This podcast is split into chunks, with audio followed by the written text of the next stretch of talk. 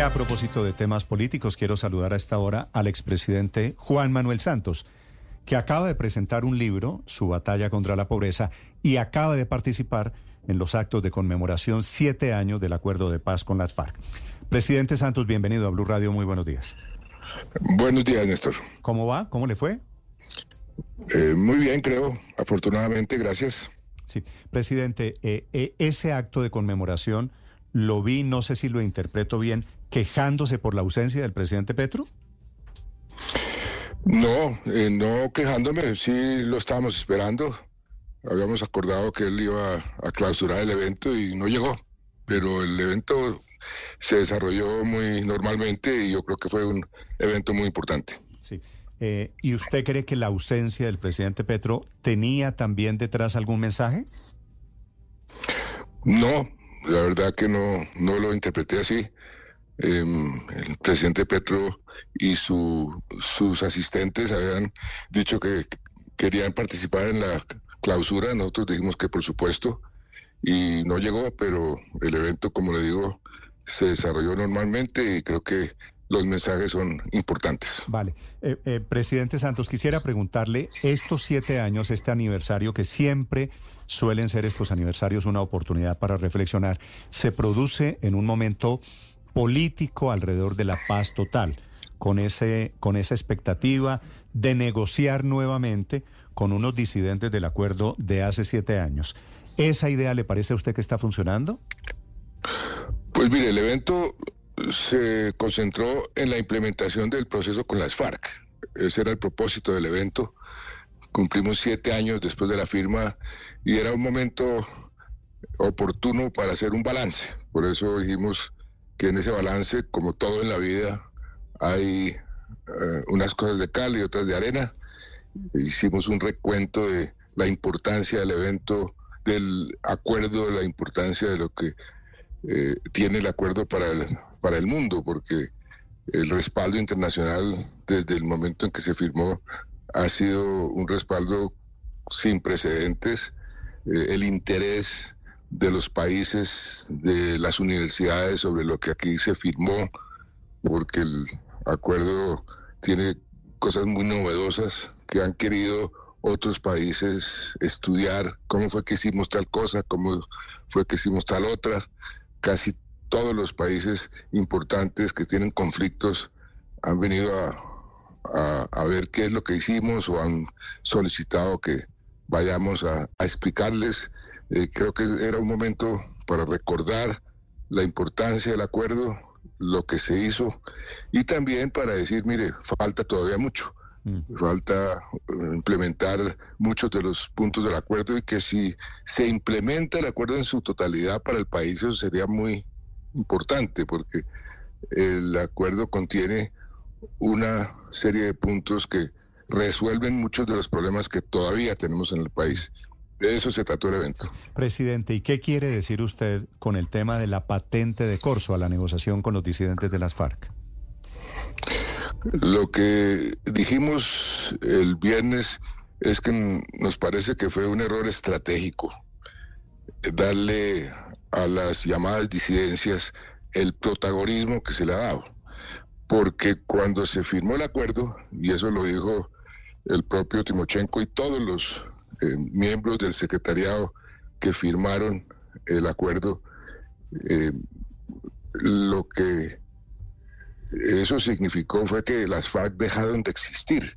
O sea, la marca FARC como Fuerzas Armadas Revolucionarias de Colombia eso dejó, dejó de existir y las FARC se convirtieron en un partido político, en el Partido de los Comunes, y que fue un error estratégico del gobierno darle a las llamadas disidencias eh, semejante importancia, inclusive permitirles que usen el nombre FARC y no solamente el nombre, sino eh, que se autodenominen Estado Mayor si eso no existe, si no existe la empresa, pues no puede existir la junta directiva. Entonces ahí eh, creo que cometieron un error estratégico y eso fue lo que dijimos. Usted con las cosas que están pasando, eh, presidente Santos, inclusive con los problemas de orden público que volvieron a este país, que le habían tocado a usted en otras épocas, ¿usted cree que las FARC realmente dejaron de existir? Sin duda alguna, el 95% de los firmantes siguen en el acuerdo. Eso lo dicen las propias FARC, antiguas FARC. Eh, lo que sucedió es que unas llamadas disidencias se quedaron por fuera, eran los que estaban dedicados más que todo al narcotráfico y desde ese momento han venido creciendo y por eso, por eso decimos que se cometió un error estratégico a darles patente de corso. Sí. Presidente, ¿qué significa hoy, en su opinión, la negociación con las disidencias de Iván Mordisco? Un hombre que, entre otras cosas, en algún momento estuvo en el proceso de La Habana y luego terminó formando parte de las disidencias, con Gentil Duarte y otros que incluso llegaron a ir a Cuba, participaron de las negociaciones y al final en el momento definitivo decidieron no firmar el acuerdo. Por eso le estoy diciendo que nos parece un error estratégico darles la mm. importancia que se les ha dado. Eh, fueron personas que eh, decidieron no firmar el acuerdo y continuar o, crear una nueva organización dedicada más que todo al narcotráfico y darles ese estatus, pues es un error político y estratégico. En su opinión, ¿no debería adelantarse una negociación política, sino una negociación que busque el sometimiento de ese grupo? No, eh, buscar la paz siempre es un objetivo importante para cualquier sociedad. Es la forma como se está buscando esa paz y por eso repito, darles esa importancia eh, fue un error y, hay que definir además con ese grupo y con eh, el otro, el llamado la segunda marca Italia, cuál va a ser el marco jurídico, porque es que Colombia y el proceso de paz eh, tiene que acogerse a las normas internacionales, el respaldo de la comunidad internacional que fue fundamental en el proceso con las FARC y que ha sido fundamental en la implementación. Es impresionante cómo en Naciones Unidas, por ejemplo, todavía hay mucho entusiasmo por lo que significó la firma del proceso con las FARC.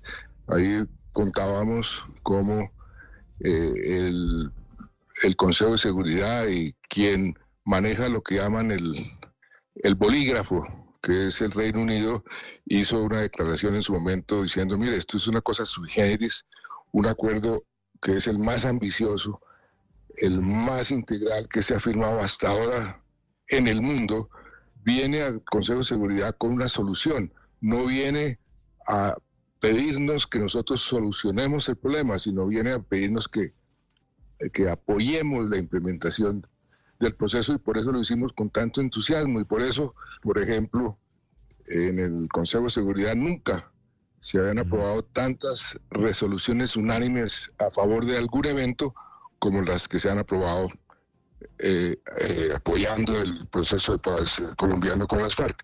Entonces, es importante eh, tener todo ese contexto en la situación actual. Sí.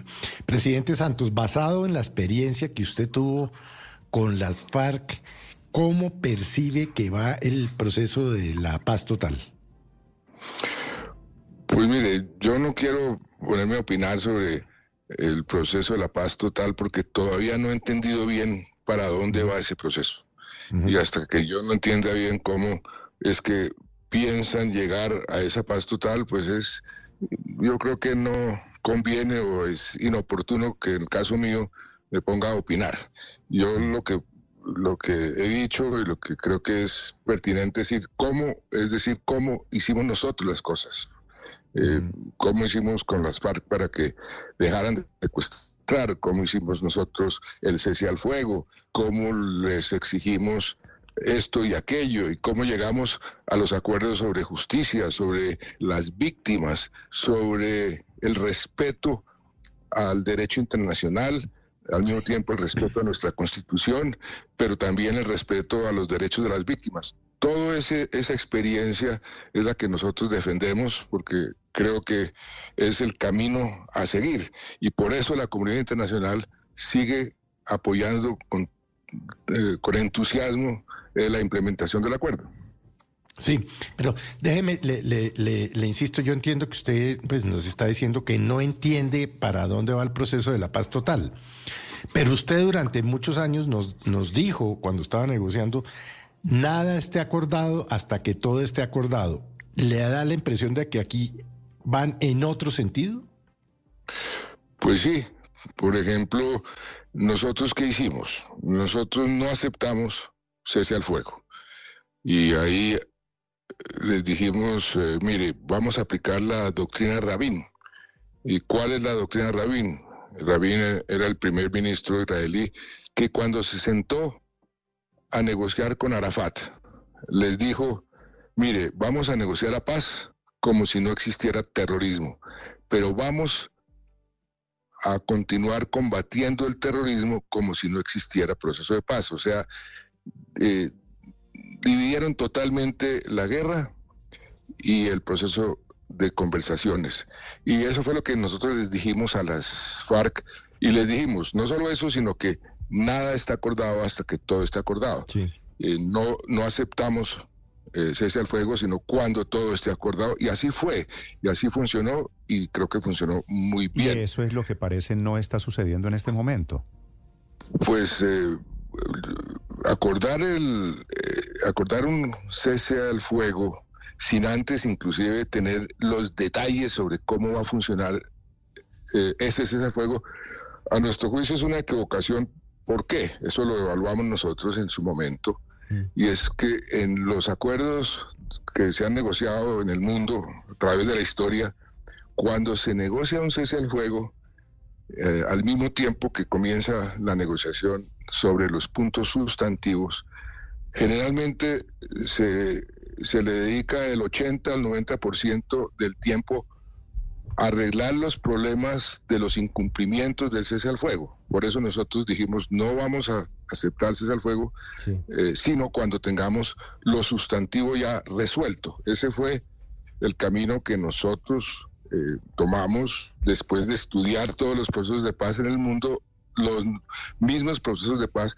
que se han iniciado en Colombia y que fracasaron. Entonces aprendimos de las lecciones de otros países, de las lecciones de nuestro propio país y por eso optamos por el camino que tomamos. Sí, presidente, su gobierno sacó adelante el proceso con las FARC. No lo logró, estuvo cerca de lograr avances con el ELN. Pero, pero hay una diferencia grande con lo que está ocurriendo hoy. Fue uno solo hoy.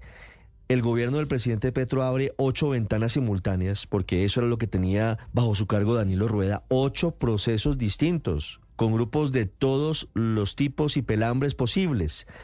Y usted decía hace unos meses algo que quisiera que nos explicara frente a lo que usted hizo, y es que al gobierno le falta método para sacar adelante la paz total. ¿Qué podría hacer ahora Oti Patiño? Hay una oportunidad para recomponer el camino. El nuevo comisionado, el nuevo de, paz. comisionado de paz. ¿Qué podría hacer para, para enderezar el rumbo de la paz total? Pues mira, al comienzo del gobierno del presidente Petro, a mí me invitaron a una reunión, me acuerdo, en el club, en el club Metropolitan con Naciones Unidas. Ahí fue donde yo conocí a Danilo Rueda.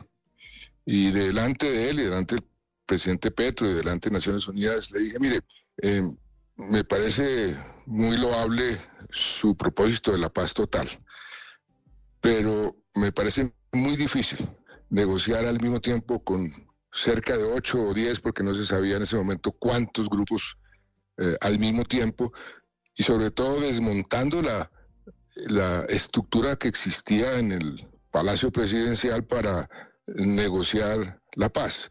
Porque, ¿qué pasó?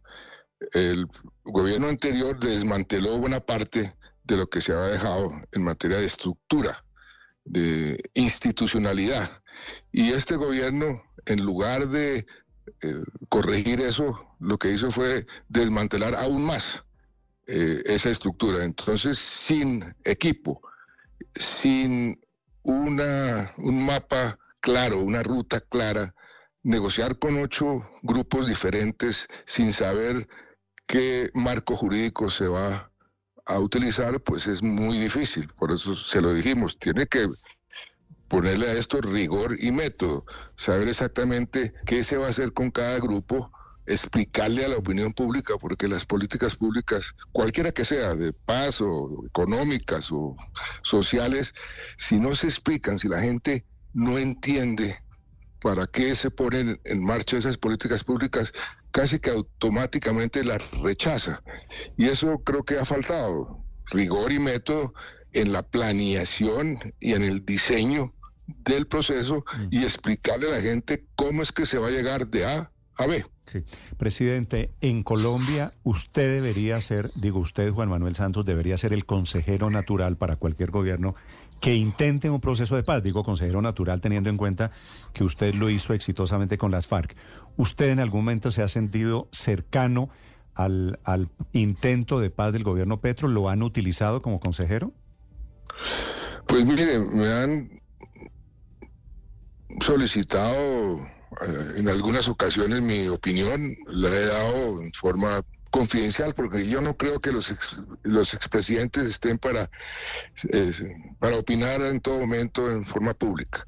Eh, y estoy dispuesto a dar mi humilde opinión, pero no a participar activamente en ningún proceso.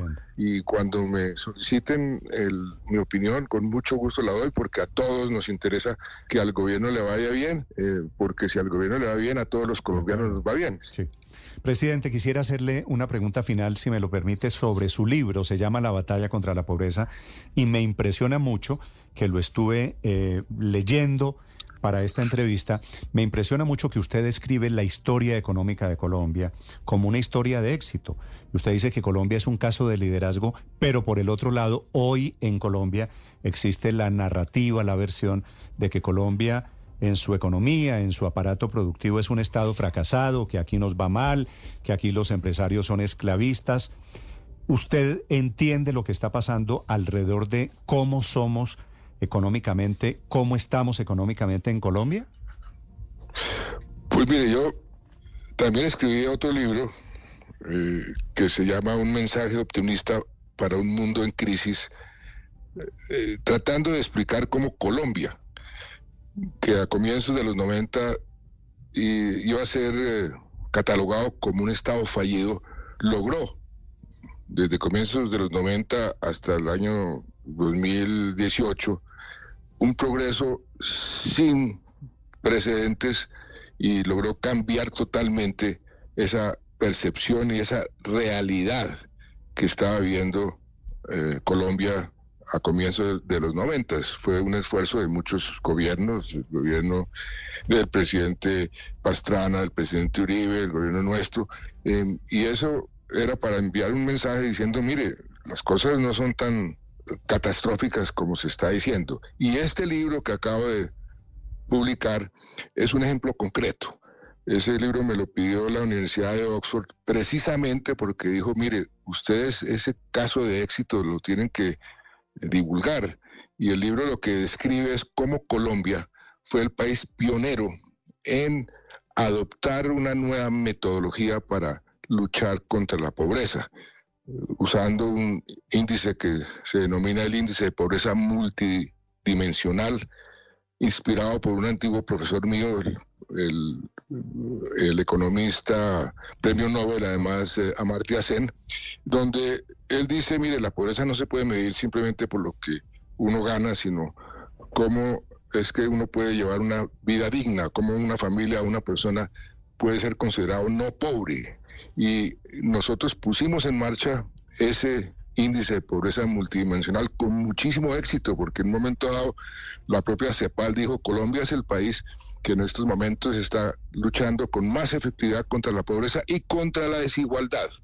Y entonces la Universidad de Oxford nos dijo, por favor, em, expliquen, escriban un libro sobre cómo lo hicieron. Entonces, este libro es un caso concreto de un tema concreto que es la lucha contra la pobreza, que durante esos años fue muy exitosa. Luego vino el gobierno siguiente y vino la pandemia y infortunadamente retrocedimos. Pero lo que quiero decirle, Néstor, es que nosotros sí tenemos la capacidad para hacer cosas muy positivas y ese fatalismo en que queremos o pretendemos eh, vivir, pues es totalmente contraproducente. Colombia es un país lleno de oportunidades. Si nosotros logramos mermarle a la polarización, eh, establecer diálogos, aceptar eh, las, las teorías y los puntos de vista de los contrarios, llegar a acuerdos, que es lo que nos está faltando, no solamente a nosotros, a casi todas las democracias. Las democracias en el mundo están en este momento a la defensiva, están bajo ataque, por así decirlo, de los sistemas autocráticos, precisamente porque la polarización impide que las democracias resuelvan los problemas de la gente. Y por eso el llamado es a, tender puentes, a encontrar acuerdos. Eh, no podemos satisfacer los intereses de todos, pero podemos hacer transacciones. Y en eso yo repito con mucha frecuencia una famosa palabra que el primer presidente de la primera democracia en eh, Estados Unidos, George Washington, dijo cuando se despidió de la política, dijo a los demócratas del futuro, les recomiendo nunca olvidar la palabra moderación, moderación en el lenguaje, moderación en las políticas. Los extremos son totalmente contraproducentes y antidemocráticos. Y eso es lo que Colombia necesita, una dosis de moderación para poder llegar a acuerdos entre contrarios y este país tiene un potencial enorme para salir adelante. Parece una utopía hablar de moderación en este momento, ¿no? pero no es utopía si hay voluntad. Y uno se sienta y, como decía Nelson Mandela, una famosa frase, decía, el arma más poderosa que existe en el mundo es sentarse a hablar. Si nos sentamos a hablar, a, aprender de los contrarios, porque no es eh, sentarse a decirle, mire Néstor, usted tiene que pensar como pienso yo, mm. o de otra forma no nos ponemos de acuerdo, eso no es hablar hay, el diálogo tiene que ser un diálogo constructivo. Yo me siento para decir, Néstor, usted, ¿por qué piensa esto? ¿Cuál es la razón por la cual usted piensa aquello? Y entonces comienzo a entender por qué usted está pensando diferente a lo que yo pienso y ahí comienza la posibilidad de llegar a unos acuerdos.